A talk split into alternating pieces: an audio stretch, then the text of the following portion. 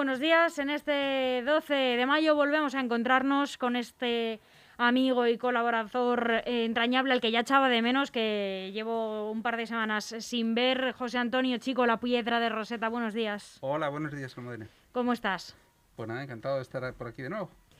Bueno, eh, si cada semana vamos acumulando temas de los que hablar y novedades y eh, asuntos que conectan el mundo, no me quiero imaginar en dos semanas. Pues sí, no, además es que como esto es un panorama tan cambiante, cambia todo tan rápido, fíjate, eh, el, del viernes al lunes, del viernes al lunes han cambiado cosas. Dicen, no, hombre, que exagerado. No, no, no. en economía la verdad es que hay veces que, que el, el panorama aparenta, si no cambia por lo menos aparenta ser muy distinto en dos o tres días. Vamos a poner un ejemplo, ¿no? Eh, el viernes estaban todos los analistas, nos íbamos a la prensa económica, y todos los analistas estaban celebrando que, el IBEX, eh, el principal indicador bursátil, eh, alcanzaba 9.000 puntos. De hecho, los ha superado hasta 9.100 puntos. Bueno, pues todo el mundo andaba dándose palmas con las orejas, pero eso quiere decir, sabemos que la bolsa al final lo que refleja es que cómo va la economía o cómo va a ir la economía. Em, de hecho, existe una cierta traslación, digamos, a futuro. Se pasa un poco en predicciones. Eh, se pasa en predicción, se basa también en los resultados de las empresas. Entonces, el que la bolsa vaya bien, aparentemente lo que quiere decir es la economía va, se va afianzando, va mejorando, las previsiones son buenas. Entonces, el que alcanza 9.000 puntos es una especie de soporte psicológico, ¿no? Parece que cada vez que alcanza uno una cifra, 9.000 puntos será la cifra más o menos que teníamos antes de la pandemia. O sea, oye, mm, bueno, algo es algo, que vamos un poquito mejor. Que vamos un poquito mejor, ¿no? Además, si decías, bueno, es que en un mes, en este último mes, ha subido la bolsa un 12%. Es una pasada. O sea, desde octubre se ha subido un 40% hasta ahora. O sea, fíjate que en un solo mes que se haya subido un 10%, eh, parece que es un despegue económico, alegría. Vamos, que esto parece que va fenomenal, ¿no? Bueno, pues eh, además la bolsa va, va, generando, va generándose siempre en esos gráficos tan claros, tan difíciles de entender a veces para los que no estamos metidos en el, en el mundillo. Eh, Imagínate pues para mí, que, me acerco al mundillo cuando te tengo a ti enfrente. Hoy vamos a hablar del mundillo un poquito. Em, tenemos esos gráficos que parece que suben, eh, claro, por ejemplo, con la presentación de la vacuna. ¿Por qué? Pues porque se generaban expectativas. cuando se presentó en un panorama desastroso donde no sabíamos cuánto iba a durar este tal, se presentó la vacuna y subía. Pero claro, cuando cada vez que se agravaba la pandemia con, una de las olas, pues igual bajaba. Y, así, ¿no? Pues, esto ha sido un carrusel, una especie de montaña rusa. Y, bueno, pues parece que, oye, que el viernes, como te digo, estábamos todos contentos. Bueno, pues llega el lunes y se da una leche en la bolsa. No, vamos a ver, una leche tampoco eh, enorme, pero esa tendencia alcista que parece que, que era irrefrenable, pues va para abajo. Eh, ayer se pierde el índice de los 9.000 puntos, todo el mundo nervioso, cuidado. ¿Y por qué? ¿Qué ha pasado? ¿Qué ha pasado? Porque, oye, eh, lo del tema de la pandemia está claro, cuando, cuando viene, cuando las horas, pero es que aparentemente ahora, sí, por lo menos pues, esto parece que va bien, los indicadores económicos, no, no parece haber indicadores económicos así en España que, bueno, pero es que hay un indicador económico al cual los analistas le dan mucha importancia. Y es al indicador de la inflación en Estados Unidos. ¿Qué quiere decir esto? Bueno, vamos a repasar un poco, porque claro, esto de la inflación, aunque lo hemos hablado alguna vez, vamos a repasar un poco. ¿Qué es esto de la inflación? Bueno, pues la inflación es ese proceso que hay de desequilibrio entre la oferta, la, producción y, la demanda. Es decir, si hay un desequilibrio porque, porque se demandan más bien esos servicios, los que se pueden producir, pues mm, hay, inflación. ¿Y esto que conlleva? Pues primero que aumentan los precios. Claro, si, si no hay de algo, pues el comerciante que está vendiendo ese algo, pues aumenta los precios para mantener un poco sus ganancias.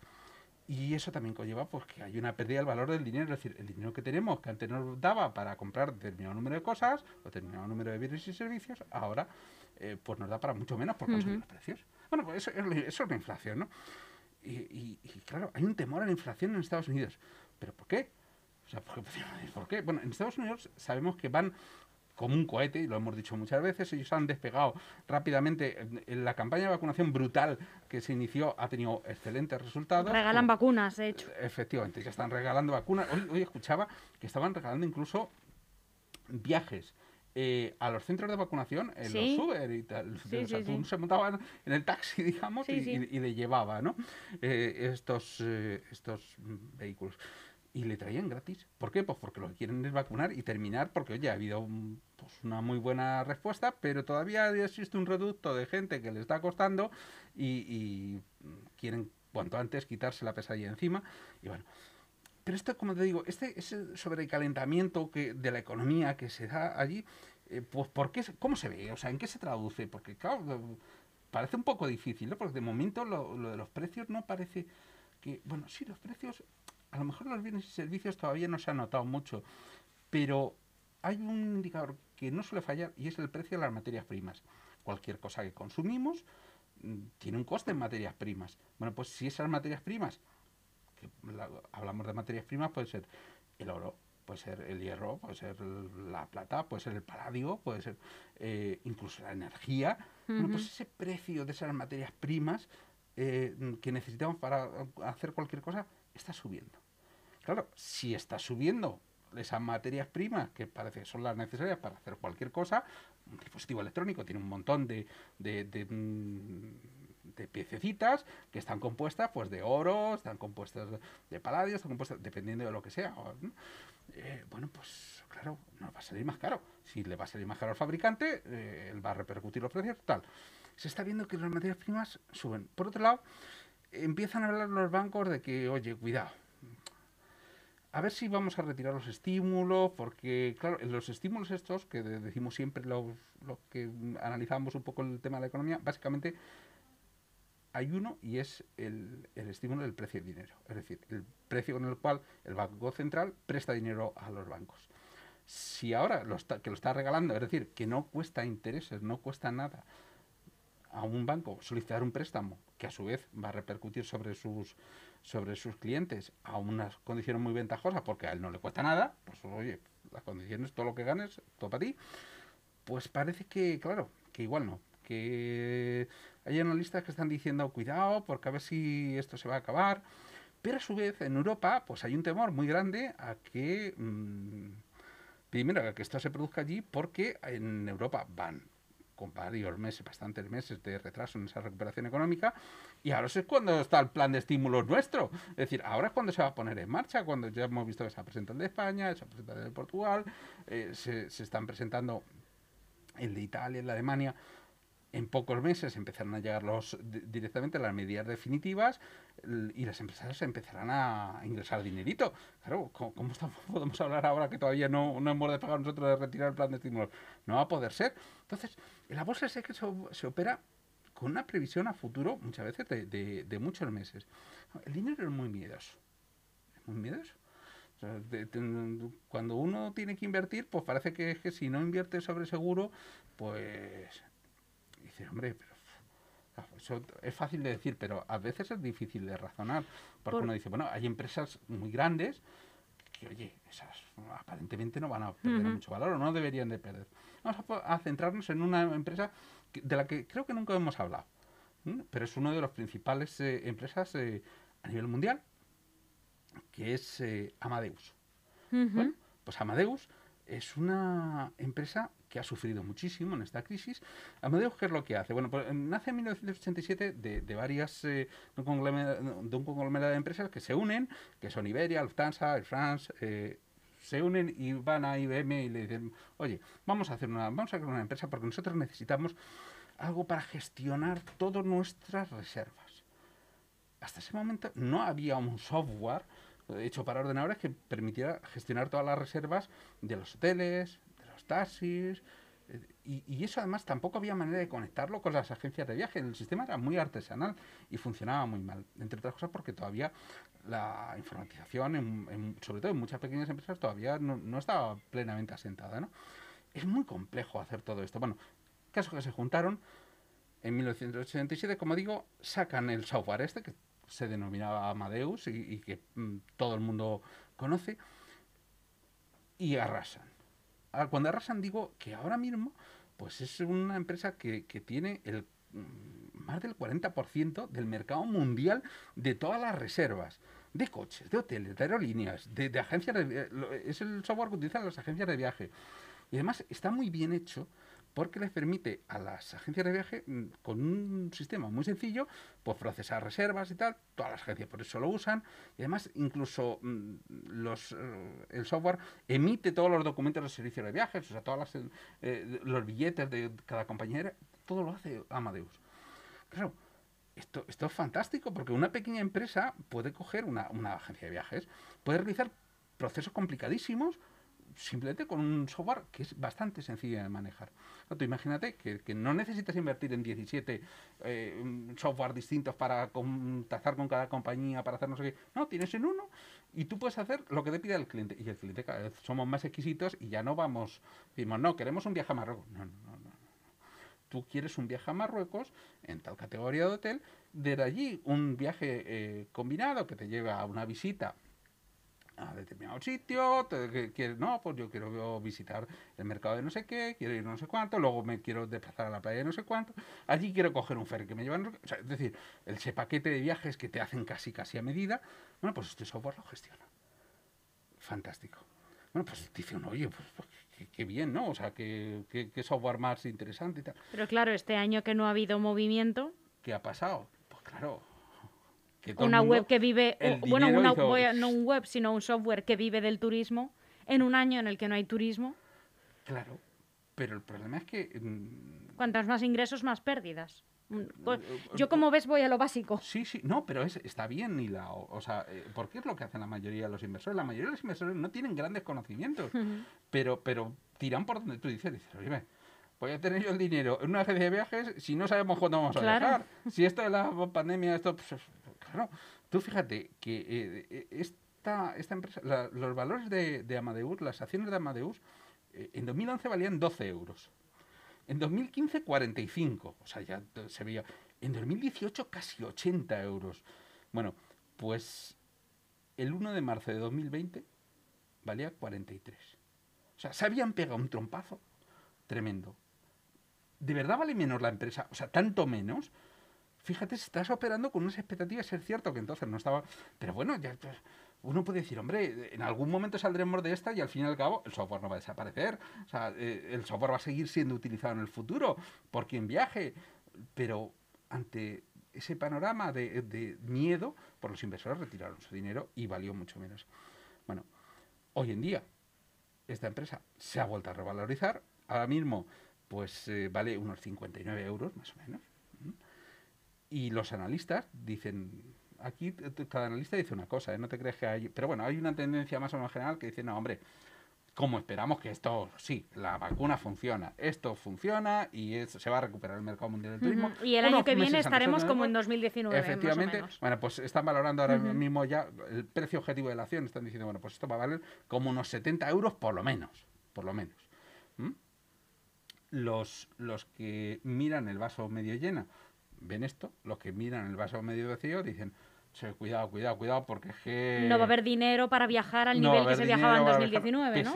Pese a, que efectivamente hay un ahorro en los bolsillos de casi todas las familias que han podido que han podido conservar su, precio, su puesto de trabajo. Efectivamente es una cuestión de perspectiva. Es una cuestión de perspectiva y todo es una cuestión de perspectiva y esto, claro, pues es complicado, es muy complicado de gestionar esta perspectiva de qué vale realmente, cuánto, en cuánto valoramos una cosa pero esto es un buen ejemplo de qué, es lo, qué es lo que ha hecho la pandemia y cómo esa perspectiva que tiene cada uno de los, eh, de los usuarios de la empresa, cada uno de los inversores realmente de la empresa, puede cambiar excepcionalmente el valor de, de, cualquier empresa.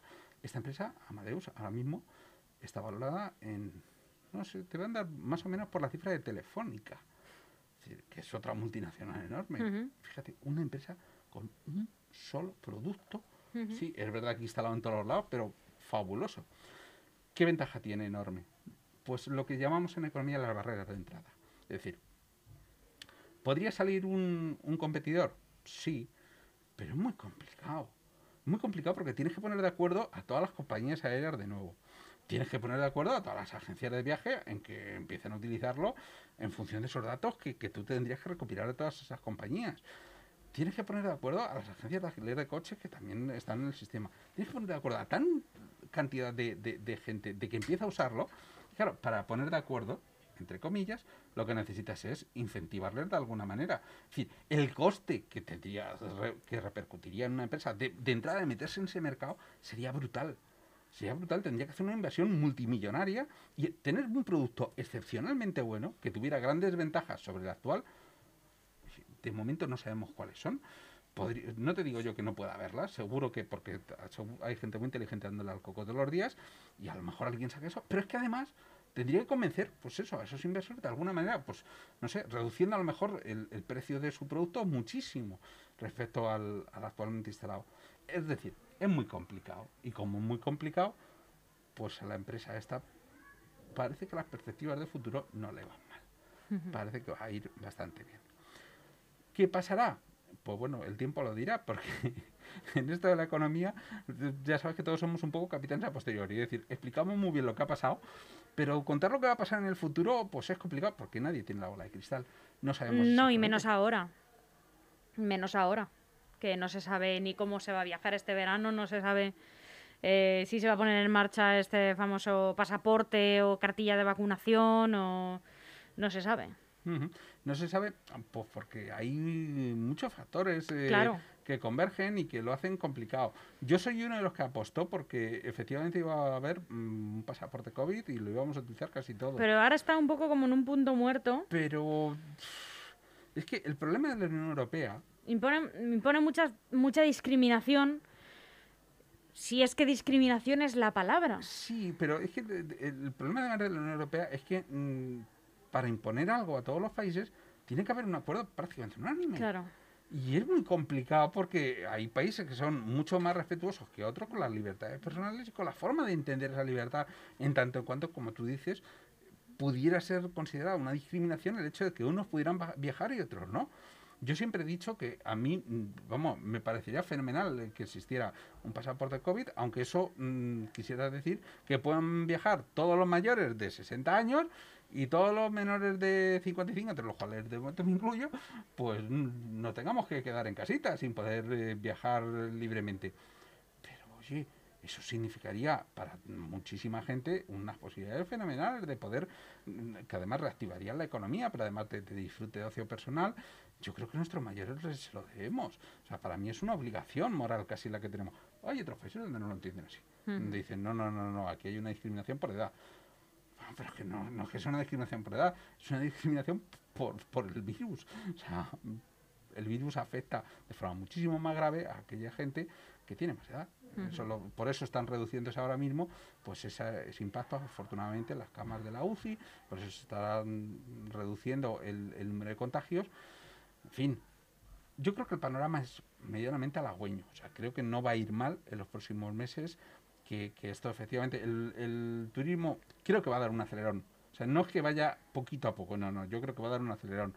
Porque además, bueno, pues ya hemos visto que hay quien está dando un acelerón por su cuenta en, el uso y disfrute del ocio nocturno de una manera muy peculiar, con la cual yo no estoy en absoluto, no me identifico en absoluto, y que eso se va a trasladar en otro orden de cosas eh, a la posibilidad de que, no, que vamos a tener de poder viajar de nuevo a otras comunidades, de poder eh, disfrutar. Yo creo que este verano, fíjate, las cosas van a ir mejor de lo que yo pensaba. Y de hecho, están reabriendo ahora mismo el sector de agencia de viajes, está informando. Ojalá. están reabriendo instalaciones, están reabriendo cosas. Eh, hombre, si, como todo, si nos vamos a ver el vaso medio vacío, decimos, jo, los ingleses. Los ingleses se encuentran con que no está aconsejado el viaje a España. Y hace unos meses pensábamos que, bueno, no sabemos por cuánto tiempo. Si sigue el actual ritmo de vacunación, mm, pues vamos a tener un porcentaje muy alto, va a seguir disminuyendo. Esperamos que en junio esté ya el 30%, por, 30 de la población, al menos con la primera dosis. Sí, pero fíjate que eh, ayer mismo eh, Pedro Sánchez decía estamos a 100 días de lograr la, inmunidad de rebaño. O sea, estamos a, 100 días de lograr un 70% aproximadamente de... Lo que no sé si se refería con una dosis o con la pauta completa. No lo sé, sinceramente he escuchado el, titular y no, no sé si él llegó a... a, no, no, es que no, no, me, ¿eh? no, es que no me haya quedado claro, es que yo tampoco eh, he profundizado mucho y también tengo que, investigarlo. Es posible, no lo sé, pero en todo caso con una sola dosis lo que está más que comprobado es que, hombre, puedes enfermar, pero normalmente los síntomas son más o menos livianos Mucho más y leves. de luego no te mueres. O sea, con una sola, con una sola dosis, morirte ya no te mueres. Que lo fundamental es lo que yo creo que, oye, al fin y al cabo todos tenemos ahí un poco la oreja diciendo, joder, es que como me toque y tenga la malísima suerte de ser uno de los pocos, pero los hay, a los que se mueren, pues oye, evidentemente a ninguno le apetece dejar... ¿Te han avisado ya para vacunarte, José Antonio? No, todavía no. Bueno, pero ya te quedará poco. Bueno, no lo sé. Yo todavía mm, tengo 53 años. Por eso, Entonces- pero perdona que te perdona que no quería yo eh, eh, tacharte de mayor porque no lo eres, pero a mi compañero Chus, que tiene un año más que tú, le han vacunado esta mañana. Pero él tiene enchufe seguro. No, no, no, le han avisado reglamentariamente para vacunarle en el Severo Ochoa esta mañana. Sí, me, ale- me alegro mucho. me Y- alegro. No lo sabía, por- eh, obviamente no, no he hablado con Chus. No, Están habían vacunando ya la franja de Pero sí es cierto, 50-59 y están, eh, yo creo, con, con edades un poco salteadas. Sí, compañeros de mi trabajo me han informado de que se han ido vacunando estos días. Así que yo creo que ya te- ya te queda 56, poco. 55, o sea que sí, espero que efectivamente me, me, me quede poco. Oye, yo ojalá, ya he dicho yo que en cuanto me digan la que me toque, que me da igual, Claro que sí. corriendo vamos para allá. Claro que sí. José Antonio, un placer volver a verte. Nos volvemos a encontrar el miércoles que viene. Aquí estaremos. Hasta pronto.